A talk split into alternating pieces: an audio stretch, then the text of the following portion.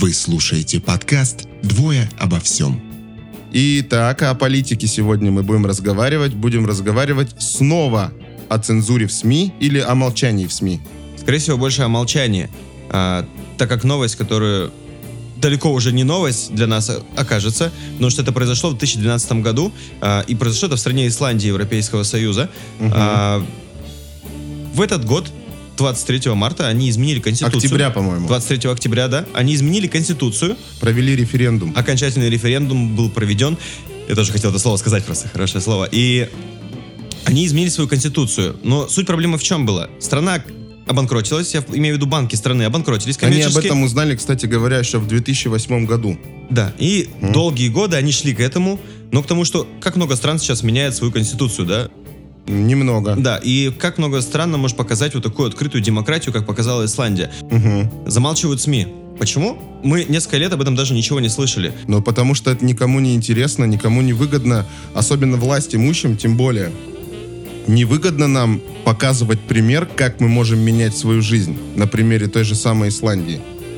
Что же они сделали конкретно? Они собрали, получается, а, из простого народа, из э, разных профессий, дворник, э, домохозяйка или Фермер, фермер, да, рыбак действительно, там. садовник. А, Собрали всех, а, кроме футболистов, скорее всего. И э, провели, получается, общее, общее собрание на тему изменения Конституции, где они были против национализа- национализации банков коммерческих, А по итогу не только банков, но и получается и внешнего долга. То есть они хотели национализировать, они, я имею в виду правительство, хотели национализировать не только банки, но и долги банков, чтобы обычные жители, такие как мы с тобой, только в Исландии, просто-напросто выплачивали за них долги. То есть скинулись по 100 евро каждый месяц на протяжении 15 нескольких лет. лет. да, и выплачивали долг, зо- з- э, получается, за, ну, грехи коммерческих компаний, ну, то есть за коммерческих банков. частных лиц, не за Да. государство, а за частных за лиц. частных лиц. И что касается э, конкретной окончательной версии Конституции, они изменили так, что и электронные деньги, и деньги извне, которые поступали в государство к коммерческим лицам, они никак не аналогооблагаются э, обычными гражданами. Тем самым, получается, Я сейчас немножко не понял формулировку. В Но- смысле, не налогооблагаются обычными гражданами. я имею в виду, если, получается, были инвестиции в какой-то коммерческий проект извне, в Евро... то есть другой европейской страны, допустим, да, или вообще а, другой любой страны, были инвестиции, и эти инвестиции не оправдали себя, то есть, соответственно, либо признали себя банкротами в конце эти компании, либо, получается, а, просто не получили обратного выхлопа, да. Соответственно, если такое происходит, никаким образом нельзя будет э, налогооблагать граждан и национализировать тот или иной проект, который, получается, имел инвестиции извне. Даже если это будет государственный проект, который были инвестиции извне, если вдруг получилось так, что а, Ну, проект да, прогорел. проект прогорел, э, наши же, получается, жители никак на это не никак это, этому, получается, не обязаны. И Они не будут платить за это. Так. Вот что я имею в виду. Что касается СМИ, да, вот не, ин- не, так скажем, радио, не телевидение, я нигде в этом ничего не слышал, я накопал только пару статей, ну, пять лет прошло. Да, Возможно, в большой 2012 году мы все были заняты концом света и не обращали внимания на Исландию и вообще на этот новостной повод. Но мне кажется, просто нам никто даже не думал об этом говорить, не думал даже показать, что такое произошло. На самом деле задержка колоссальная. Пять лет, и я только буквально на прошлой неделе от тебя же и узнал эту новость. То есть это огромное количество времени прошло, и это прецедент такой. Наверное, единственный настолько обширный прецедент в мире политическом, где демократия так показала себя, что большинство, а не меньшинство граждан Мгм. имеют силу политическую, чтобы создать э, вот эту союз по созданию, э, получается, Новой 25 конституции. человек, да, они вошли Сначала в этот было союз 500, получается, 500, око- 512 человек или 520. претендентов. Там что-то около 30 проголосовавших должно быть знакомых и друзей за тебя, чтобы ты вступал в этот совет, как-то так. Сначала их выбрали, эти 500, получается, граждан чисто э, рандомным, получается, как это даже называется сейчас, это, получается, было выборочно, случайно из э, граждан, которые в этой стране зарегистрированы, э, 500 человек. Дальше, Нет, получается... там в эти 500 человек входили люди, насколько я понял, которых э, как минимум 30 их знакомых сказали, что он достоин туда входить. И в общем Но сложности не имеющий таких- никакой, никакого А, отношения к политике. к политической партии никакой. Абсолютно никакого, да. Ну, и- а в итоге из этих 500 там с лишним человек получилось, что э, вышло 25. 25. А потом еще они создали такой же народный надзорный орган над этими 25 людьми. Все верно. И все это было в открытом доступе. Было в интернете. Использовались На площадки на да, такие как YouTube, такие как Facebook. И эти все площадки, то есть, соответственно, были открыты для всех. Соответственно, даже на- вот в новой, так скажем, конституции Исландии было прописано, что а, государство не должно не утаи- утаить, точнее, ни один документ, если это не является государственной тайной. То есть все, что происходит в правительстве и какие документы они составляются, они все должны быть в открытом доступе. Сейчас в интернет-площадке, именно на сайте государства, они как раз-таки доступны в Исландии, можно посмотреть. Кто-то, может, скажет сейчас нам, что вот, так это, может, вы проглядели, пять лет прошло. Я специально после того, как на эту новость наткнулся, э, многих знакомых, знакомых, знакомых, знакомых, знакомых спрашивал, опрашивал, знают ли они про эту новость что-либо. Ничего они не знают, что, поверьте, я спрашивал разных людей, кто... Но я спросил одного своего знакомого, и он сказал, что он об этом что-то слышал. Возможно, он тоже натыкался в интернете или каким-то образом ему всплывали какие-то ссылки, но он сказал, что он что-то слышал о том, что исландцы вот таким образом поступили когда-то там. То есть он не знает ни дат, ни точностей, но что-то об этом знает. Ни что там конкретно произошло. Этого он не знает, но он знает, что такой прецедент был. В целом, на другие страны мы можем это как-то, ну, скажем, попробовать, опробовать на других странах. Я имею в виду сейчас вот проблемы... Поскольку сейчас 17-й год, да, 100 лет революции, мы решили заговорить об этом, да? Я имею в виду, что, конечно, сейчас видим другие страны, например, Греции или, например, Кипра, которые Хотят последовать примеру, но могли бы последовать. Могли бы последовать. Но ты вот как человек недалекий от Греции, да? Я не знаю, ты там резидент или нет? Или ты здесь резидент? Резидент я здесь сейчас. Здесь? Да. То есть там ты по визе э, верно. работаешь. Все верно. И вот ты там живешь э, уже сколько? Несколько лет, получается. И э, скажи мне, как ты думаешь, у них есть шанс изменить всю свою экономическую и политическую ситуацию именно у Греции? Последний раз, когда был, получается, проведен референдум, но это было голосование за то, чтобы отменить э, именно э, валюту в евро, взять национальную валюту драхмы, и это голосование не оправдало, 60% проголосовали все-таки за, э, Евро. чтобы осталось все как есть, да, чтобы осталось евро. Пока это невозможно. Я считаю, что вот на своем примере, если вот и- и у нас произошла бы такая ситуация, когда сказали бы, да, что вот э, банки обанкротились, мы их национализируем в России, к примеру, да, и мы должны будем вот в течение 15 лет выплачивать такую-то сумму, да, налогами. Я был бы один из, наверное, тех, кто, ну, начал бы активно себя вести. Но ты понимаешь, что, что то, что сделали исландцы, это на самом деле революция.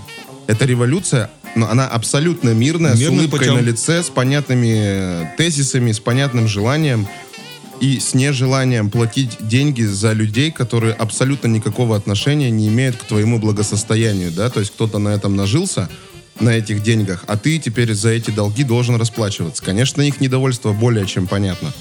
Причем первые слова-то именно в Конституции Исландии, а эта фраза, которая была самой первой, да, вот при открытии Конституции, она не переводилась на языки, на другие, я имею в виду, но каждому исландцу она понятна, и по сей день, то есть они используют именно вот эту формулировку. Ну, попробуем э, более, так скажем, вам перевести, да, то есть э, именно эту фразу. А, Мы люди, Исландии желаем создать справедлив- справедливое общество, где каждый из нас будет иметь равное место за общим столом. Вроде бы все просто. Ну да. Все достаточно Доступно, понятно. просто, доступно, и для это, наверное, самый главный лозунг страны, где все должно быть честно, просто, и все это за общим столом. Но самое главное вот вопрос для тебя, для человека, который эту новость нашел и поднял этот вопрос.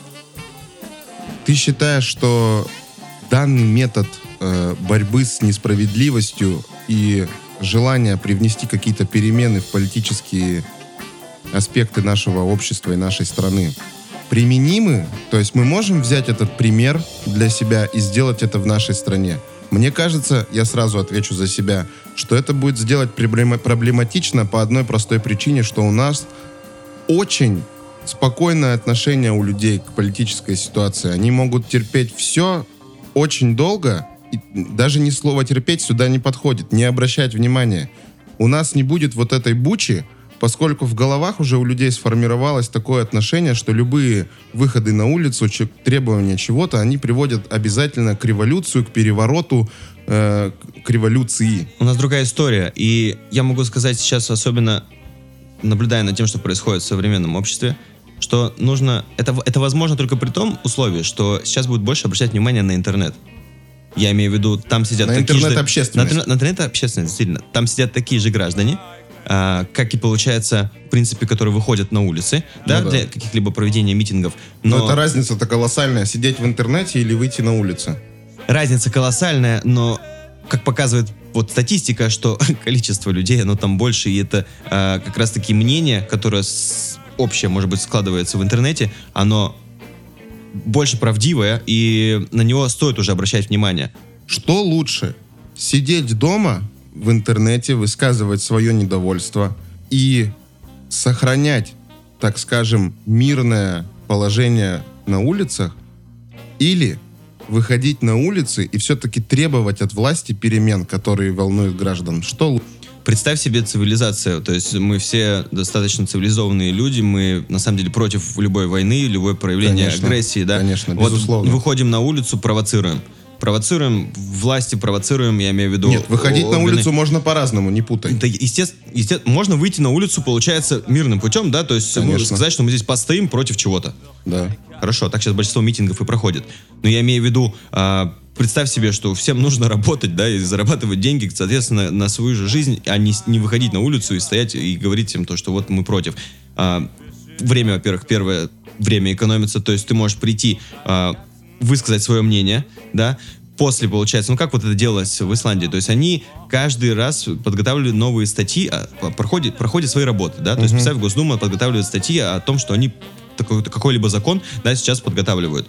Тут интернет-пользователь начинает обсуждать этот закон, э, вносить поправки, причем это должно быть действительно с такой цензурой, с таким, э, чтобы ответы не были... Народный, чтоб- с да. народной цен- Ну, с народной цензурой, чтобы не было, во-первых, воды, чтобы не лили воду, а говорили по факту, да, конкретно, то если вот до такого дойдет, когда мы сможем открыто вести диалог культурно, причем используя- Общество и власть. Да, общество и власть. И- Используя интернет-площадку, ну, я считаю, что это намного поменяет. Ну, А ты считаешь, что это возможно?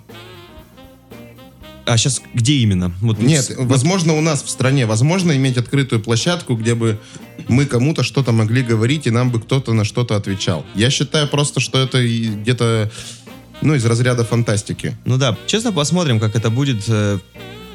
Года идут, э, и технологии все-таки, они должны опер- уже опережают время давно. И я могу сказать, что если появится у нас такая возможность, надо за нее хвататься и использовать вот интернет-ресурс как э, такой демократический э, регулятор э, общественности и государства. То есть это будет такая площадка, где и те, и те смогут высказаться, и таким образом, в принципе, должно быть в любой цивилизованной стране сейчас.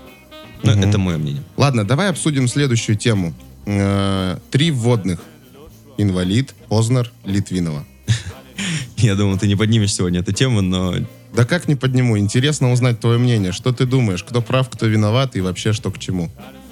я считаю, я сейчас могу сказать, что к этому я отношусь, видимо, меня так уже приучили общей пропагандой, э, как СМИ, так и власти, я сейчас к этому отношусь.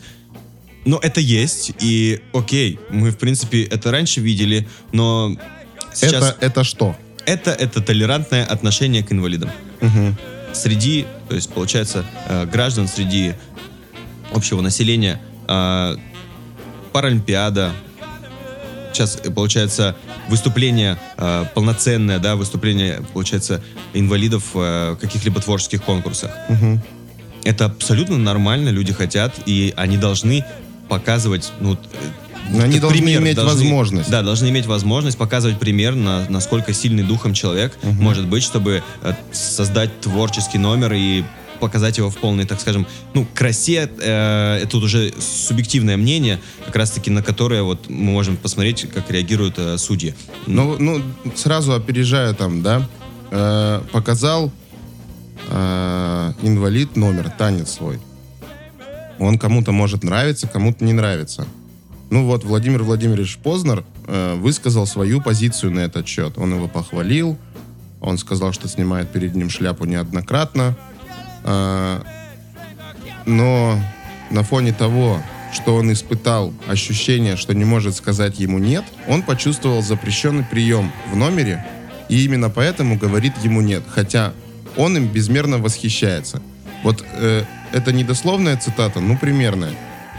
Является ли это оскорблением человека, на твой взгляд? Только с той точки зрения, что человек, который выступал перед Познером, да, он хотел показать себя как полноценный, э, полноценный человек, который не имеет никаких проблем в связи с инвалидностью и может подготовить этот творческий э, номер, и он выступает как полноценный артист. Вот так, на этом моменте здесь- стоп, да? На этом моменте стоп. Мы говорим про объективность, да? Если человек, который хотел выйти на равных со всеми и показать себя во всей своей красе, невзирая на свои какие-то недуги, и хочет, чтобы к нему относились как к равному, он должен воспринимать адекватно любые слова, сказанные жюри в его адрес?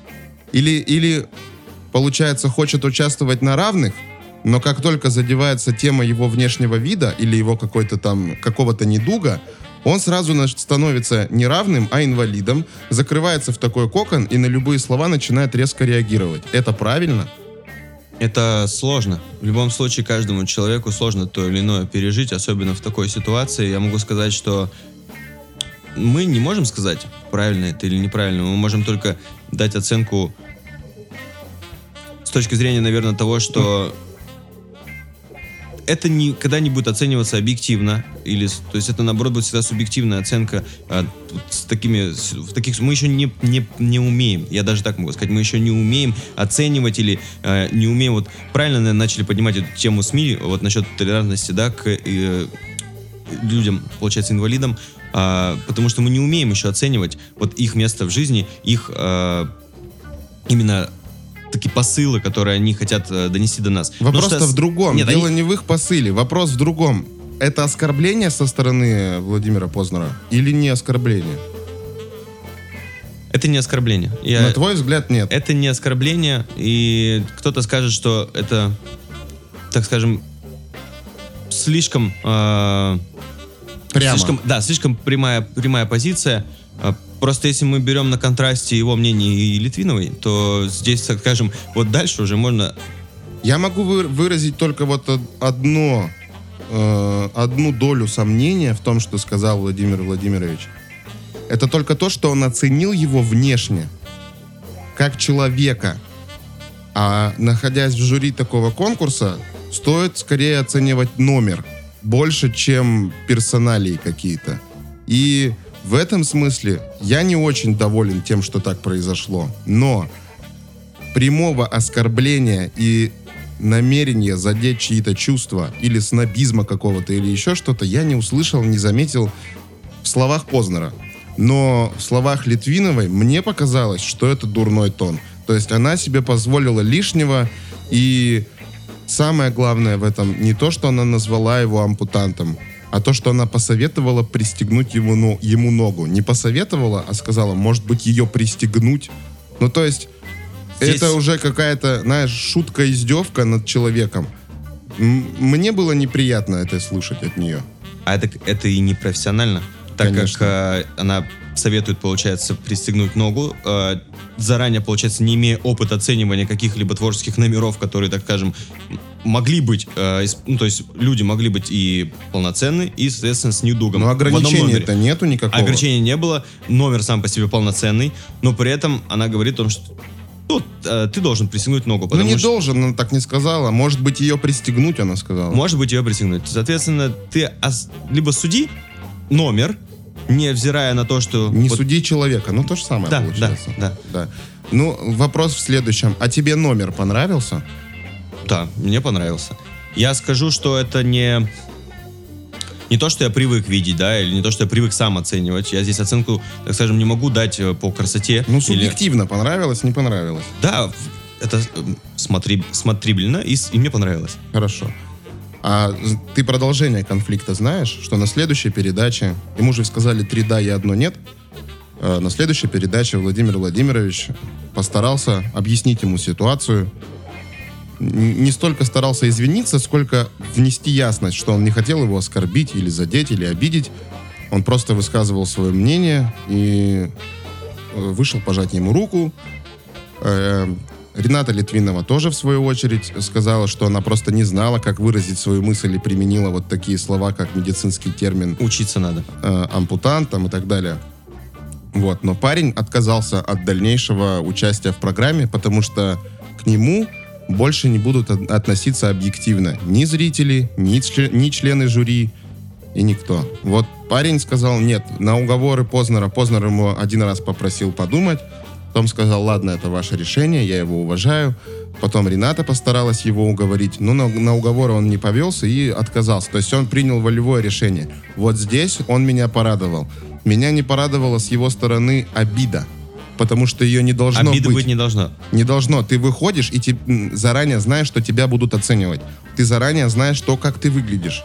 Неважно, инвалид ты или не инвалид, это вообще роли не играет. Ты знаешь свой номер, ты знаешь, как ты выглядишь, ты знаешь, что тебя будут оценивать. И эта оценка может быть не такая, как тебе хочется. Поэтому обижаться на чье-либо мнение, это непрофессионально с точки зрения артиста. Показать пример, показать пример своим, получается, делом а, на том, что он уходит и, и уходит по тем причинам, что его не будут а, судить объективно. Но это правильно. Это пример правильный. Но с точки зрения обиды артист не может обижать. да. не имеет права на это. Не имеет права. Потому что он изначально выходит на суд. На суд зрителя, на суд членов жюри. И, и никто ему не обязан Если есть, судить его положительно. если есть положительное или отрицательное мнение, значит, удалось. Удалось. А Творчество если, удалось. Если, ну, что тут сказать? Если нейтральное, не, не- не удалось. Это раз. плохо. На- Лучше Это вызвать негатив или позитив. Все верно. А вот нейтральное это самое плохое. Особенно молчание в адрес какого-либо артиста. Это самое плохое, Что может быть? что может в быть его- для него самого, да. Что ж, пожелаем успехов. Ему, конечно, успехов. А, ам, а, по поводу всех вот этих перипетий касаемо инвалидов, мне кажется, стоит взять в пример Америку э, на данном, в данном разговоре между нами, как Мгм. происходит, да? Мы же говорим обо всем и не стесняемся. Э, то там люди спокойно шутят над инвалидами, подтрунивают их, э, уважают их в то же самое время, никаким образом не выделяя их какую-то ущербность или еще что-то. То есть ведут с ними себя как с равными. И в целом они чувствуют себя полноценной ячейкой общества. Да, но там и инвалиды чувствуют себя полноценными, как ты уже сказал, потому что они живут в таких же условиях, в благоприятных для себя, э, как и полноценные люди. Но э, в России, получается, ситуация немножко другая. Мы пытаемся проявлять толерантность на Первом канале к инвалидам, но на улицах этой толерантности нет от правительства нигде. Пандусы-то мы не строим. Пандусы не строим, Деньги на это не очень собираем. мало. Они, конечно, есть, эти лифты, но их очень мало. Туалеты общественные. Э, даже в общественный транспорт у нас инвалиду на коляске никаким образом не попасть. Это большая-большая проблема. И мне кажется, вместо того, чтобы устраивать конфликт, скандал или инфоповод на Первом канале, лучше заняться реальным делом и проявлять эту толерантность не в словах Познера или не в словах Литвиновой на Первом канале. И не это надо даже обсуждать Мгм. а начать ее проявлять на реальных, На деле. на деле, да, на реальных действиях. И, по крайней мере, э, я долгое время находился в Москве, и я видел, что там с этим вроде как бы проблема-то вроде решается. Решается. Там, там и для слепых переходы удобные, и для колясочников очень, ну, прилично много сделано по сравнению с нашим городом, с Екатеринбургом. Сделано очень много. Мне кажется, это гораздо более насущная тема, чем то, кто там кого оскорбил или как кого назвал. Потому что если мы на равных, мы на равных. Мы общаемся на равных, мы друг другу говорим все, что мы думаем, и мы друг на друга не обижаемся. Да. Так же, как мы с тобой. Мы говорим на равных, делаем друг другу какие-то замечания, что-то высказываем, какие-то недовольства, не боясь друг друга обидеть. А если ты сидишь и держишь в голове, фильтруешь слова, потому что он инвалид, ты уже изначально считаешь его как бы ущербным. А это неправильно. К нему нужно относиться как к равному. И поэтому слепому можно сказать, смотри, что там происходит, и не бояться этого, да, Мгм. и они сами этого хотят. Ну, глухому, Если, да, то есть можно если ты написать. живешь в толерантном обществе, то ты можешь э, показать, например, если глух, глухонемой человек пропустил тебя, ты можешь показать ему вот такой знак, что означает спасибо. Мгм. То есть ты можешь два-три знака, да, посмотреть в интернете, слава богу, Google есть, какие знаки, да, можно использовать в общении с э, глухонемыми Да, людьми. это даже в школе нужно не объяснять, я считаю. Да, да, то есть ты просто можешь сказать там здравствуйте или спасибо, да, и применять эти вещи на практике вправду, и ему будет приятно. Я хотел рассказать э, одну историю абсолютно кратко, и тебе будет точно интересно. Э, в нашем городе есть областной центр реабилитации инвалидов, Мгм. я имел возможность там поработать э, какое-то время над одним проектом, пару дней. И, в общем, сотрудники центра рассказали такую историю, что у них сняли в аренду актовый зал и пришли показывать кино. Это был глухонемой режиссер. Показывал он для глухонемой публики. Субтитры были сугубо для глухонемых. У них речь немножко другая, и слышащему человеку очень сложно понять эти субтитры. И они были в восторге от фильма, хотя в фильме показывали, ну, сплошной трэш. Просто ужас. То есть там кто-то кого-то, какие-то, в общем, фекалии, какая-то, в- в общем, полная жуть. Давай не будем вдаваться в подробности фильма. И все остались в восторге. Так вот, э, там было три куратора. Один куратор не выдержал это смотреть и ушел. Мгм. Просто потому что э, этот один из кураторов э, по профессии журналиста, ему было сложно смотреть на эту непрофессиональную работу, на этот какой-то мрак, который Мгм. показывался на экране в актовом зале. Но это, этому режиссеру все глухонемые зрители э, стояли и аплодировали. в- просто Ну, феерия. феерия была, да, феерия. они были в восторге от его работы. И вот эти две сотрудницы сказали следующее. Находясь там два с половиной часа, мы поняли, как сложно глухонемому человеку находиться в нашем обществе. Мы не понимали ничего, ни того, что происходит на экране, ни того, о чем они разговаривают. Все люди, которые выходили на сцену, общались, общались жестами. Жестами. Мгм. И они не понимали совершенно ничего. Они не могли сопровождать, потому что в их головах было, от- была одна мысль. Мы находимся в другом измерении. В другом мире. И они поняли, как глухонемые чувствуют себя в нашем мире. Когда он один оказывается, как ему неудобно, когда он приходит на концерт и ничего не понимает. Он просто на нем сидит и не может понять ничего. И вот это, мне кажется, обратная сторона медали. Это очень интересный пример того, когда ты попадаешь в общество зеркальное твоему, Мгм. и чувствуешь себя в чужой тарелке и понимаешь, насколько это сложно жить в обществе, которое тебя никак не принимает и ничего не пытается донести именно до тебя. А таких людей, как они, как ну, глухонемых людей, большое количество. Но это вот такой вот пример ли- лирическое отступление. Интересное лирическое отступление. Это, это же все-таки наш подкаст, мы говорим Ну, обо всем. Все верно. На этом На этом о политике все. Вы слушаете подкаст «Двое обо всем». Итак, о спорте. Я знаю, что хотел тебе рассказать. Э, Моя любимая тема смешанные единоборства, ММА. 19 февраля должен был состояться бой Федора Емельяненко против Мэтта Митриона. Мгм. Но практически в ночь или с самого утра э, в день боя оказалось, что Метрион попал в больницу с камнями в почках. Примерно как с Хабибом было. Ну, непростая тоже Вот. причина. И Я очень долго ждал этот бой, и точно так же он не состоялся по причине болезни одного из спортсменов. Я тоже негодовал. Но на этой неделе а было объявлено, что Беллатор при- принял решение сохранить в силе противостояние Емельяненко-Митрион, Внимание, анонс. назвав новую дату их поединка. Поединок пройдет на знаменитой арене Madison Square Garden в Нью-Йорке 24 июня. Это отличная новость, я считаю, и для болельщиков смешанных единоборств, и для вообще людей, которые недалеки от спорта, да, и поддерживают Федора. а Я с уже- удовольствием посмотрел бы этот бой Федора, Федора Емельяненко именно, потому что с- не- неоднократно сталкивался до этого и наблюдал за его боями, поэтому мне будет очень интересно. Я всегда смотрю, всегда переживаю, всегда поддерживаю и в- несмотря на волну, на- сейчас модно говорить слово хейта, да, в адрес Федора Емельяненко, я всегда на его стороне, всегда болею и переживаю за него, вот. И очень рад, что это произойдет в Нью-Йорке, потому что всего лишь в конце 2016 года Нью-Йорк, штат Нью-Йорк, принял решение о том, чтобы разрешить смешанные единоборства Мгм. на территории этого штата, и что Федор там будет сражаться с Мэттом. Это очень классно, Это что мы увидим совмест- вместе так именно да, на. Madison Square Garden Здорово, я рад. Так что между футболом я выделю эту дату, спасибо большое. Да, 24 июня, Нью-Йорк, Мэдисон Сквер Гарден, Федор Емельяненко против Мэтта Митриона. Бой тяжеловесов по версии Беллатор. Все будем смотреть. С удовольствием. Круто. Следующая новость не очень хорошая. Но здесь э, должны часть отдать дань памяти, так скажем. Да, да. К сожалению, на этой неделе многократный чемпион СССР по хоккею и заслуженный тренер России Сергей Гимаев скончался на 63-м году жизни.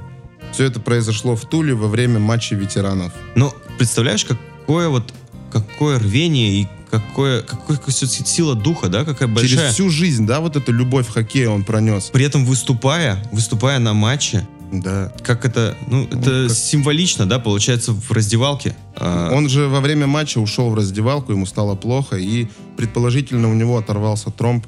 Ну, это настоящий просто спортсмен, настоящий человек, настоящий мужчина. Настоящий Я- эксперт. Мне кажется, что особенно последний год без его экспертного мнения хоккей было бы смотреть невозможно, потому что хоккей же транслируется не только на спортивных каналах, таких Мгм. как Матч ТВ, он же транслирует, транслируется еще и по Первому каналу. И вот там вот это смотреть довольно-таки сложно, потому что обсуждается все. Э, э, трусы жены хоккеиста, э, куда, в какую школу ходит Кого били, кого не били. Кого били, кого не били.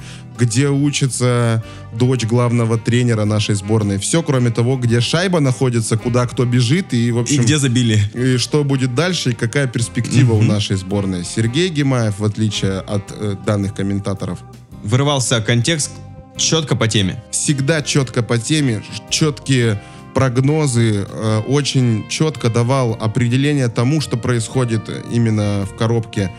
Это было очень здорово, и я всегда с большим интересом смотрел э, именно матчи с его комментариями. И в перерывах не переключал канал, потому что он давал свое экспертное мнение Мгм. по этому периоду.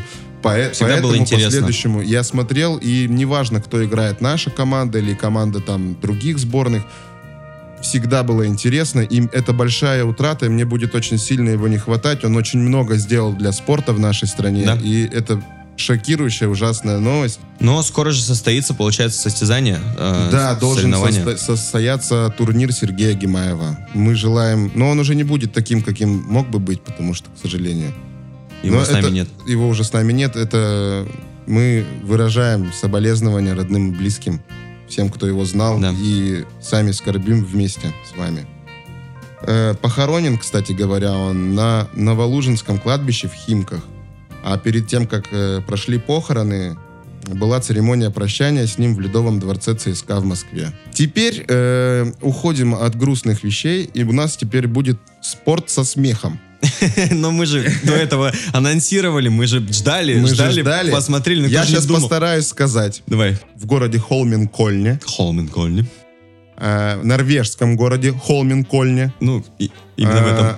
Мартен Фуркат, Красавчик. француз. Красавец. удивил меня так, что я чуть со стула не упал, когда смотрел В прямом эфире. в прямом эфире. Он пришел на огневой рубеж, и вы представляете, что у биатлониста не оказалось с собой патронов. Это просто, где это видано вообще? Это как баскетболист, баскетболисты собрались поиграть и такие внезапно забыли мяч. Ну, что это значит «забыл патроны»? Но мало того, что он забыл патроны, он начал проверять и вторую обойму. Вторая обойма, вторая обойма тоже оказалась пустой. И, как и три последующих. Это уже просто... И тут происходят уже не смешные вещи. На огневом рубеже ему тренер передает обоймы. И он продолжает стрельбу. Но правилами Запрещено. запрещено общение с тренером на огневом рубеже. Да? То есть все общение должно было проходить через судью. Но было все это не по регламенту, и Мартен Фуркат не был дисквалифицирован. На что Дмитрий Губерниев, естественно, отшутился, что Мартен Фуркат участвует в соревнованиях по биатлону по своим правилам. По своим. И он никакого отношения к общим правилам не имеет. Не, ну если он по своим правилам участвовал, он мог даже и не стрелять, в принципе. То есть он мог просто так показать, что ружье взял, я готов. Ага. Ну, попал, допустим. Да, допу- Поя- допустим, попал. Допустим, попал, да. Все, хорошо, е- Но это дальше. очень смешно и в то же время горько, потому что в итоге ты, самое главное это послушай, ты был занят, я смотрел, а ты был занят. Мгм. Он отыграл 17 позиций и пришел на финишную, на финишную линию, пришел первым. И выиграл в этих соревнованиях, где на первом огневом ру- рубеже он оказался без патронов. Это- Это, просто нонсенс. И не был дисквалифицирован за нарушение, за грубое нарушение правил биатлона. И э, потом в интервью он признался, что со мной подобных инцидентов не происходило с 15 лет. Интересно, это, ну, это подготовка, я называю. То есть, э, тут подготовка реально к такому каламбурному моменту. Причем это же все было в прямом эфире. То есть он, ты, ты, наверное, сидел и смотрел, а что дальше? А что Так, дальше, а, а- а да. что дальше? Подождите. То есть вот лидер гонки и все? Но нет, нет. Обалдеть, это, это, мне кажется, единственный в мире, ну, я не знаю, мне так кажется. Я биатлон смотрю, смотрю каждый год, но не так пристально, как хоккей. И не так пристально, как ММА. И для меня на моей памяти за столько чемпионатов и кубков мира это какая-то первый, Таких первая вещь. fail ов вообще. не было. Не было epic fail ов таких. И еще самое смешное, что перед этим на, одни- на одном из этапов кто-то из э, биатлонистов или биатлонисток сломал себе палку. Вот это тоже был такой момент. Сломал себе палку, очень сильно отстал, хотя шел в лидерах. Я не помню, кто это был, это тоже было забавно. Но это не настолько эпично, как забыть, Забыть патроны. патроны. Он бы ружье еще забыл или лыжу. Ну, то есть То это... есть сегодня я буду кидать копье. А, да не, я забыл его. Поэтому я буду стрелять. Да-да-да. Ну, Но- это очень смешно. Все равно, даже вот смотри, он с 17 места, получается, перешел на первое, но... Да, молодец. Как ты думаешь, вторым-то вообще можно прийти? Можно, почему нет? Ну, а если у тебя есть ружье? Как ты вообще можешь прийти в вторым? биатлоне можно прийти вторым, если, Если у тебя есть ружье. Да, вот он же не смог, у него оно было без патронов. То есть так и так он мог быть вторым. Но тем не менее, рады, что такой триумф все-таки был одержан. Да, И ну, заслуженно, хоть и с нарушениями... Классный, по крайней мере. Вроде бы заслуженно, но с нарушениями. Но тем не менее, ладно, Ну, прощается. Прощается. Вы слушаете подкаст «Двое обо всем». По факту, каждый 500 человек на Земле имеет один глаз голубой, а другой карий. Если не знаешь, какого цвета глаза, говори карие. И 100% попадешь. Следующий факт. Американцы тратят на кошачий корм больше, чем на детское питание. Ну, это видимо, вот это статистика или, и- или это какая-то нелюбовь к детям какая-то? Ну, то есть один, один ребенок в семье и три кошки, да, к примеру. Так это получается. Котов-то больше надо кормить, чем ребенка. Ну да. Их трое. Следующий факт. Следующий факт. Московский Кремль – самая большая в мире средневековая крепость. Но это классно, то, что... Вот где Дисней надо было снимать, да? Да, да, Рапунцель да. и другие мультики. Вот, пожалуйста, пойдемте в Кремль. А самая опасная работа в Соединенных Штатах это ловля крабов на Аляске. Так, Россия – это единственное государство, территория которой омывается 12 морями. Да, это интересно. Хотя ездить некуда вообще. Ну, не На- загорать. давай, давай так зададим вопрос. Э, на скольки морях в России ты бывал? Мне сейчас вообще географию нужно заново изучать, понимаешь? Ну ты же вот- помнишь, где ты был? Где ты отдыхал? На каких Видно, морях? Черное море, Так. Азовское море. Так. Пока все. 10, Ну, и- ну, 10 ну, еще у меня осталось. Давай, я был Черное море, Так, Азовское море, так. Каспийское море. Если оно до сих пор морем считается, по-моему, его в озеро переименовали. Каспийское озеро. Ничего себе, у нас было 13 морей, то есть. Что еще? Японское море Угу. я был. Балтийское море я был. Так. Это у нас 5 уже. Мгм. Ну, на Баренцевом море я не был. Есть о чем задуматься. В целом изучаем свою географию и посещаем наши 12 морей. Потому что страна-то уникальна в этом плане. А вот еще. В Швейцарии зарплата школьного учителя начинается с 33 тысяч долларов в год. Я подсчитал на досуге. Сколько? Это 151 тысяча рублей в месяц примерно. Но в целом можно сказать то, что в Швей- Швейцарии учителя идут по, ну, в учителя идут по тем простым причинам, да, что нам Медведев говорил, идите в бизнес. Hustler. Да. Ради, получается, власти, денег и да. развлечений. Ну, это даже слов нет. Ты представляешь, это от 151 тысячи в месяц получает учитель. Представляешь, А про- завуч? проект, вот тебе сказали, иди в бизнес, а ты поехал учителем в Швейцарию.